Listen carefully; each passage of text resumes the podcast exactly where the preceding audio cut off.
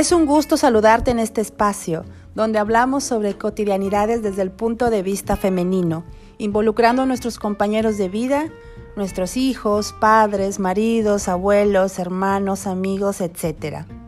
Aquí nadie es perfecto y nuestra especialidad es vida cotidiana. Nos echamos porras para que salgamos adelante de la mejor manera. Algunas veces se podrá, otras no.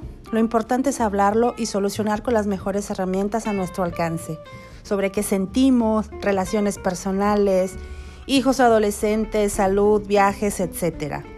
Tu experiencia es muy importante, así que comenta, mándame un mensaje para proponer temas y cada viernes hablaremos sobre las dudas y comentarios más solicitados. Soy Mari Carrasquedo y esto es nuestro diario vivir. Comenzamos.